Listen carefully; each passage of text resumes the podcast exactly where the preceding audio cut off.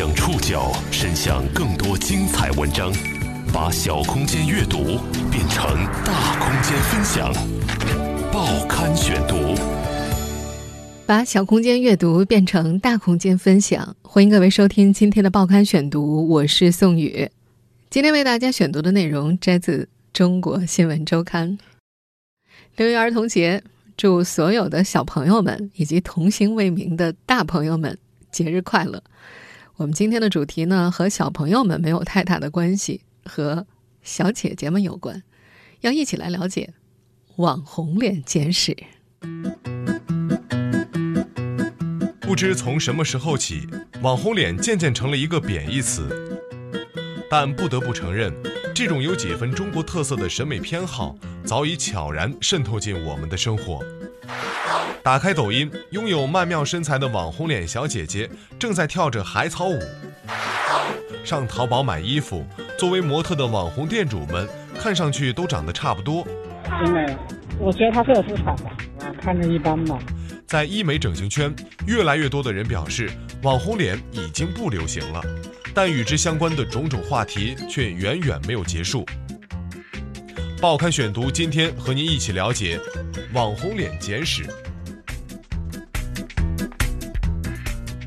让我们一起来回想一下，一张标准的网红脸是什么样的呢？有一双欧式平行双眼皮，高翘鼻，圆润的额头，饱满的苹果肌，还有半永久的一字眉。我相信你一定通过各种渠道看到过这样一张脸。如今追溯起来，人们已经很难准确的说出网红脸的最早由来，但是业内一个公认的说法就是。网红脸这个概念起源于二零一四年前后。那时，网红营销的概念开始在微博等社交媒体上盛行。当一个个网红美少女成了时尚美妆领域的意见领袖之后，除了各种名牌的衣服、包包之外，她们的大眼睛、高鼻梁也开始成为粉丝眼中美丽的某种风向标。进入二零一五年、二零一六年，随着直播平台的爆红，网红脸的流行迅速达到了顶峰。有数据统计，二零一五年全国的在线直播平台就有近两千家，大型直播平台每日高峰时段同时进行直播的房间数量超过三千个。在流量的加持之下，不计其数的网络主播让网红脸成为互联网上最为常见的形象之一。In spite of the many well-documented stories of botched operations. 我们现在听到的录音出自《华尔街日报》去年年底所关注的中国日益火热的整形市场。因为他们一般直播都是会，女孩子都会都会做比较日式或者是韩式一点的，我是做的是比他们会更夸张，辨识度还是会比他们要大一点。在这则录音报道当中，他们把中国网红脸和整形日益流行的原因归因于社交媒体和对自拍的痴迷。尤其是有一部分网红成功的网红，他们对社会，尤其是对于年轻一代的审美观会有非常大的影响。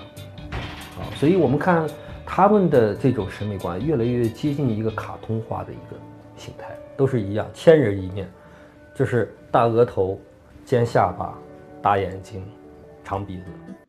实际上，在整形技术越来越发达的今天，想要拥有一张网红脸其实并不太难。入门项目是最基础的双眼皮和隆鼻手术，一些整形机构也推出了全脸打包设计的网红套餐。双眼皮、开眼角、鼻综合、全脸脂肪填充、隆下巴、玻尿酸丰唇、瘦脸针，最少只需花上十几万就能够重新换上一张脸了。知名的微博医美博主粉熊在接受《中国新闻周刊》采访的时候说：“早年 Angelababy 是女孩们追捧的整形范本，再后来迪丽热巴、古力娜扎这样颇具异域风情、看上去有混血感的面孔开始引领新一代的整形潮流。”在很多网红套餐当中，做一个热巴同款、娜扎同款的双眼皮或者高鼻梁，总是极具吸引力的广告。如果不想动刀的话，通过打针进行微整形，则是更加简单也更便宜的方法。因为在面部填充上具有立竿见影的效果，玻尿酸一直被视为微整形的代名词。一个在网上广为流传的配方是：你和网红只差了十五支玻尿酸的距离。只要先天条件不是太差，额头太阳穴八支，苹果肌三支，鼻子两支，下巴两支，你就可以和网红一样了。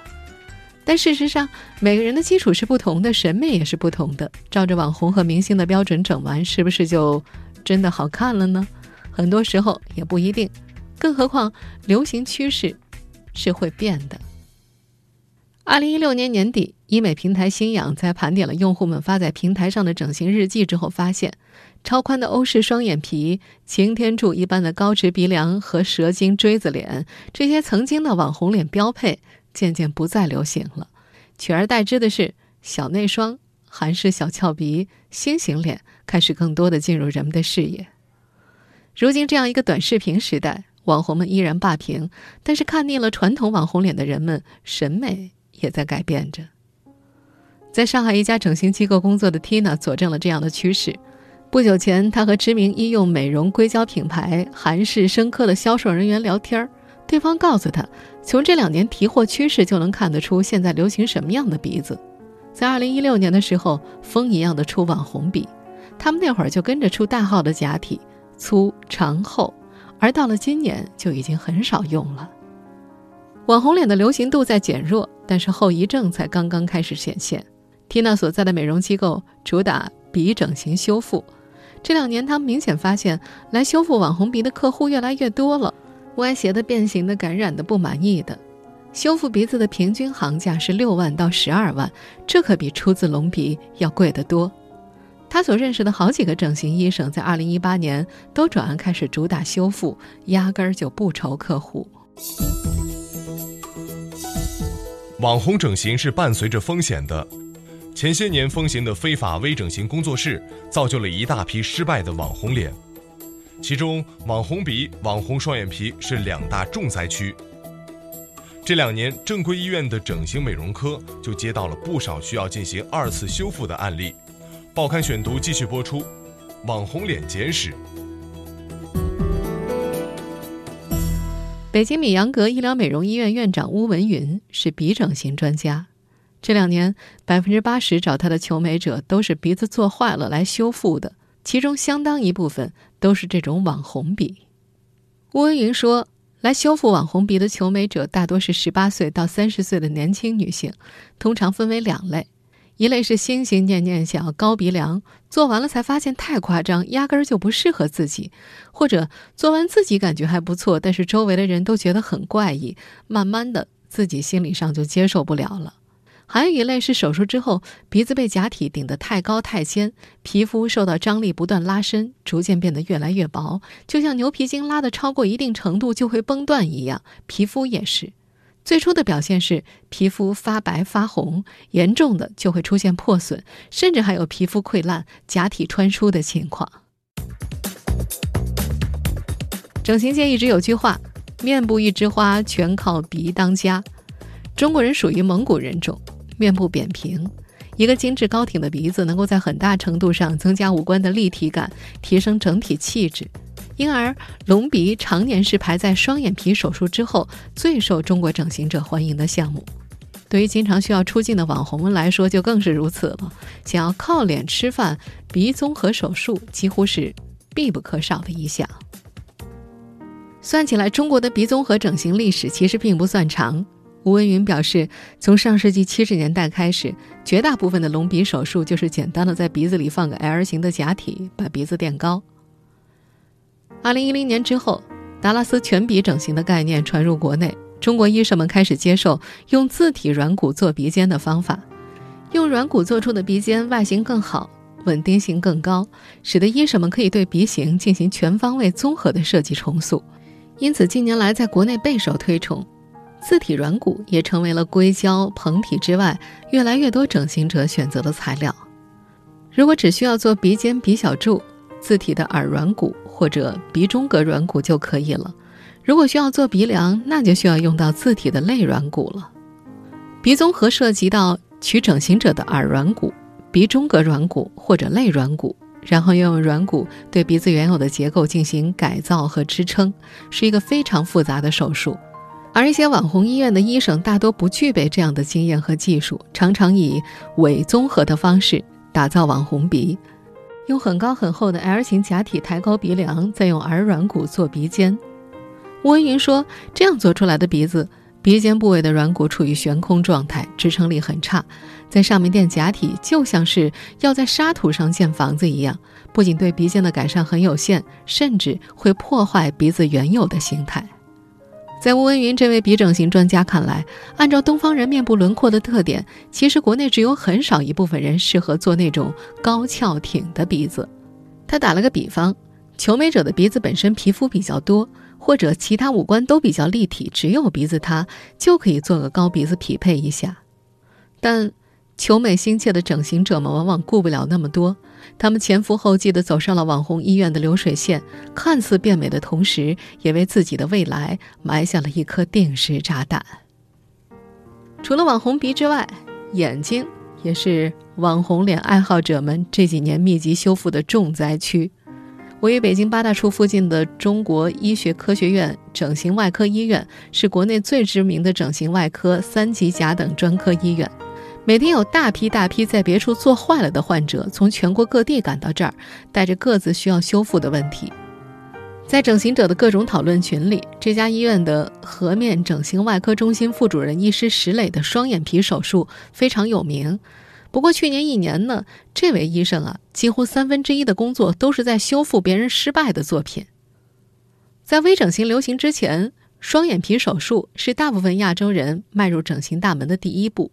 和西方人普遍拥有大眼睛、双眼皮不同的是，东方人的眼睛相对比较小，一半人都是单眼皮。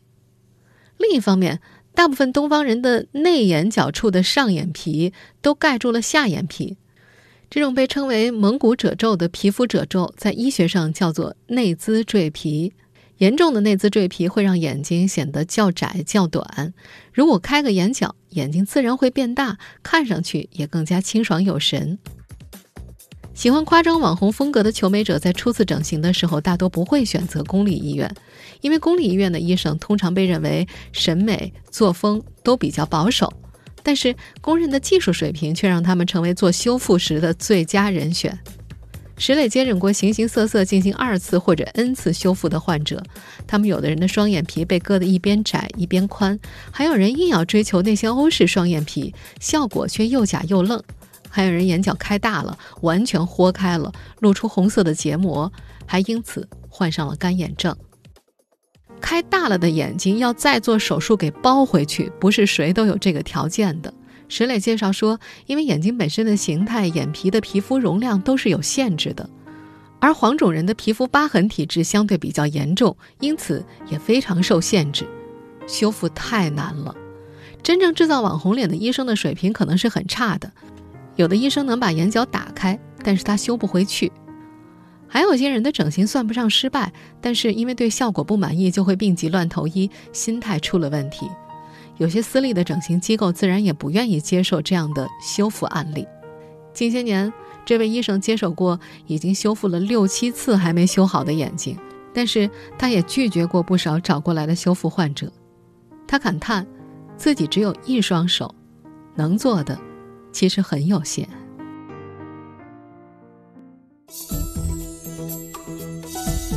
受过正规医学训练的整形科医生，永远把手术的安全性放在第一位。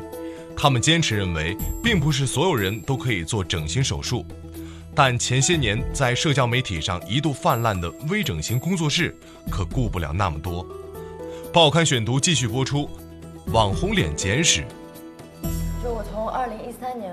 就开始整了差不多不下六回。年轻女孩滕露第一次接触整形是在二零一三年，她当时刚刚高考结束，开始兼职做平面模特，接一些诸如淘宝店拍摄的小活儿。刚进这个圈子，她发现，哎呀，周围的小姐姐们都好漂亮啊！当她意识到这些美丽多多少少是有些整形的功劳时，很快就动起了这个心思。然后上镜就会显得特别，就是有点不太。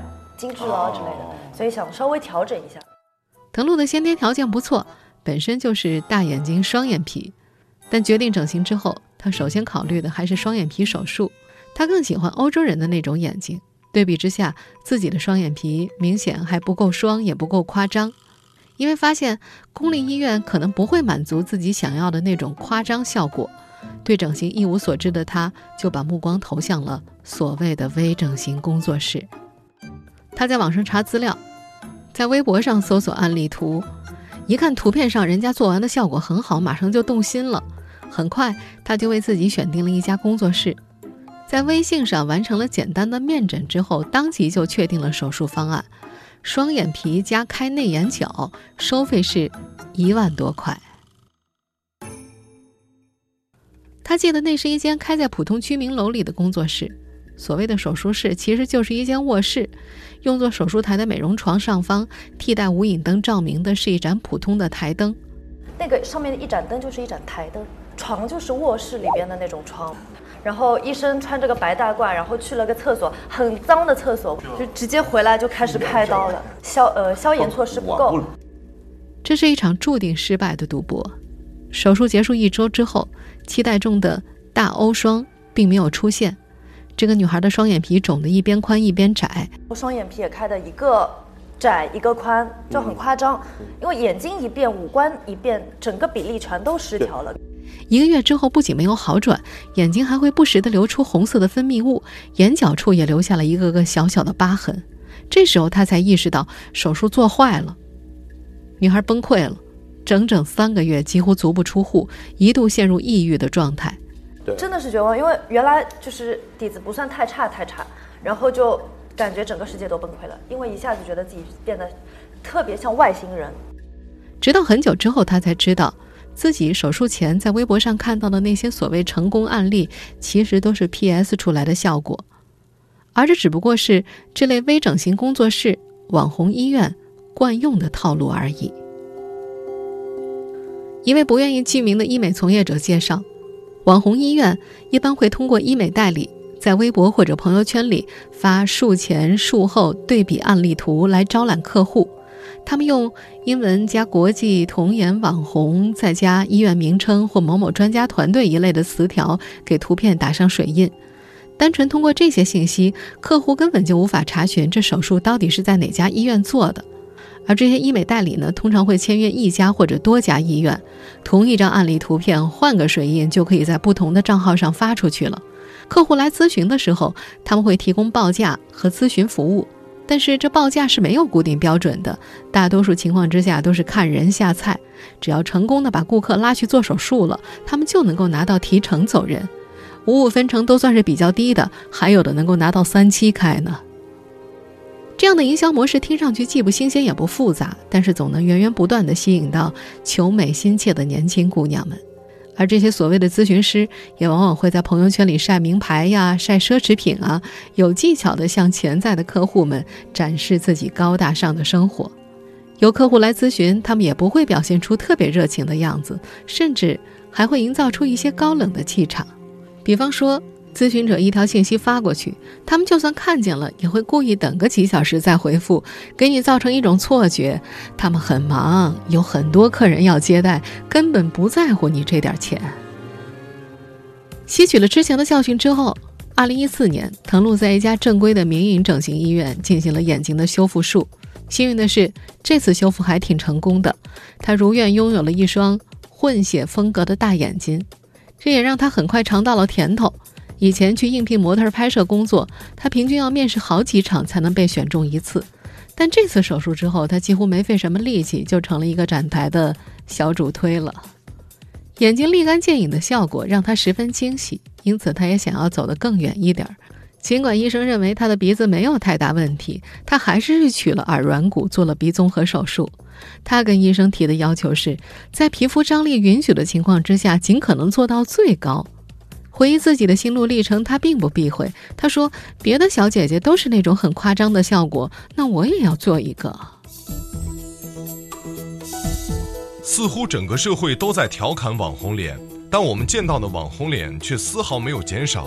在不少医美专家看来，这和求美者的观念尚不成熟，以及鱼龙混杂的国内整形市场密不可分。这是一场社会病态审美的集体呈现。报刊选读继续播出。网红脸简史。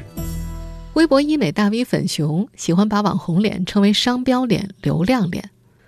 在他看来，早年的网红开淘宝店、做主播，上镜都挺漂亮的，也没那么夸张。他们中的很多人之所以能够火，一部分是因为赶上了当时那些社交媒体平台正处于发展期，自然会分到一些流量红利。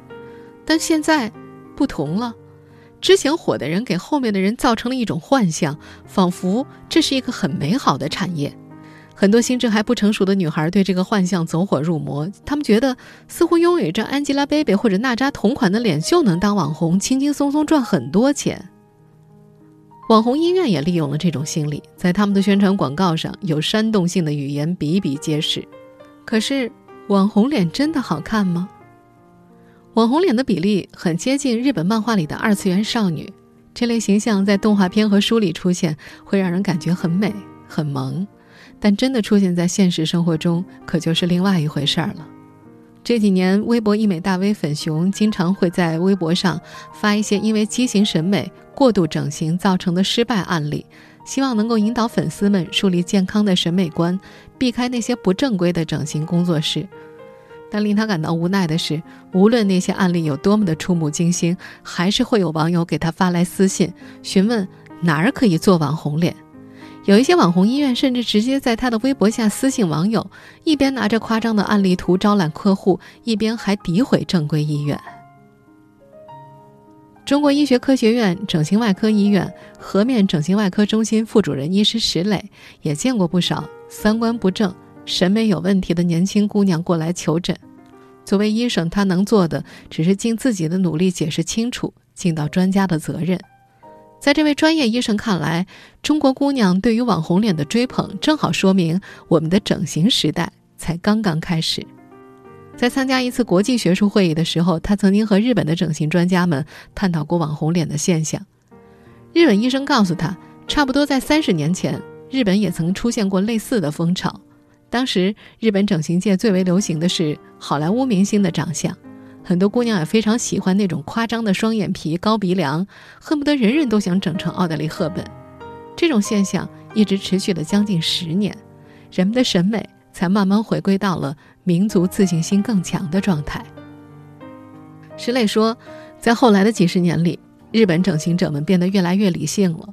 很多女性知道自己想要什么，才会去诊所。他们也会很理性的跟医生讨论。怎么样小改一下，让自己变得更加好看？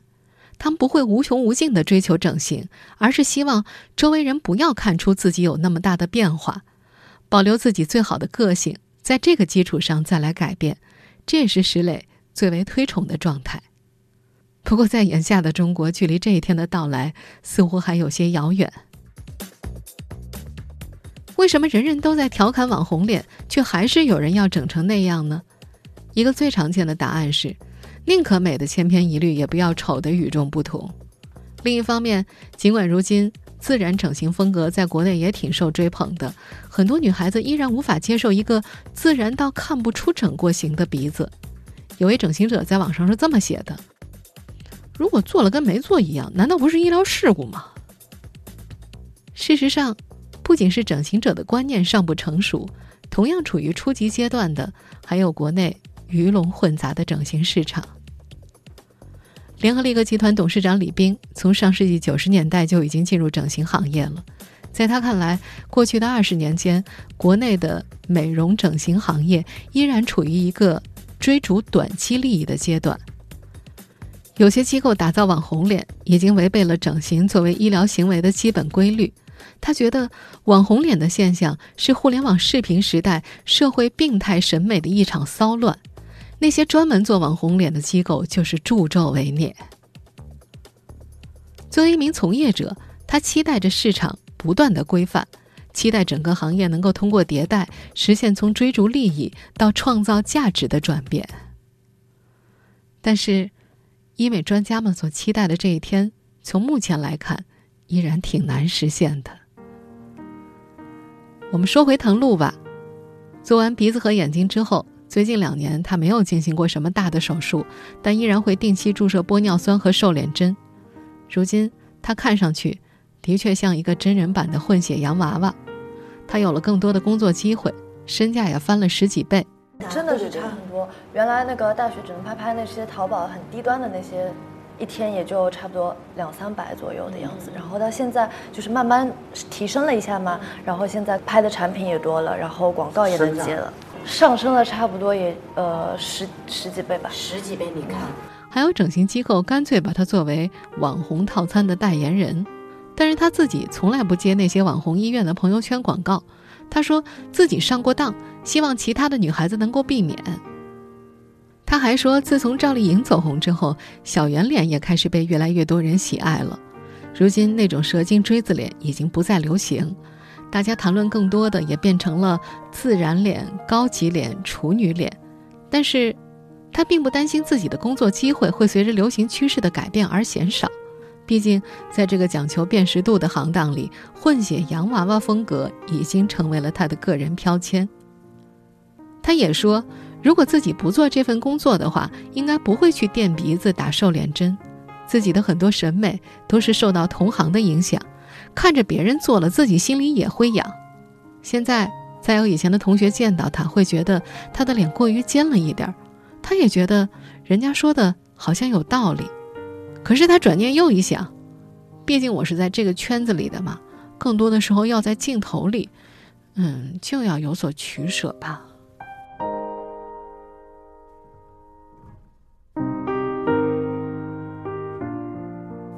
听众朋友，以上您收听的是《报刊选读》《网红脸简史》，我是宋宇，感谢各位的收听。